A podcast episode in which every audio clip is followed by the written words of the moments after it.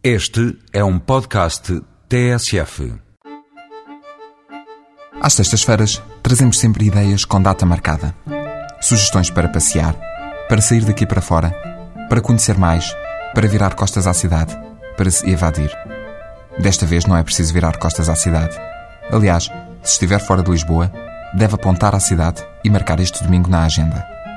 A evasão que proponho não é física, é mental. E na verdade nem é bem uma evasão, é mais uma elevação. Celebra-se este domingo o Dia Mundial do Yoga, ou Yoga. É assim mesmo que se diz, Yoga.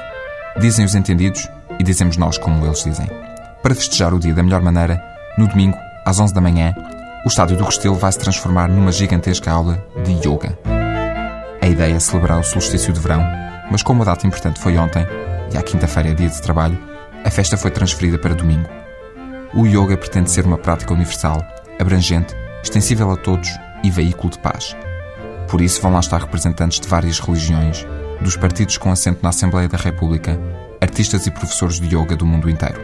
E também haverá atuações dos Easy Special, Rão Kiao, Das Carrier, Nuno da Câmara Pereira e outros músicos.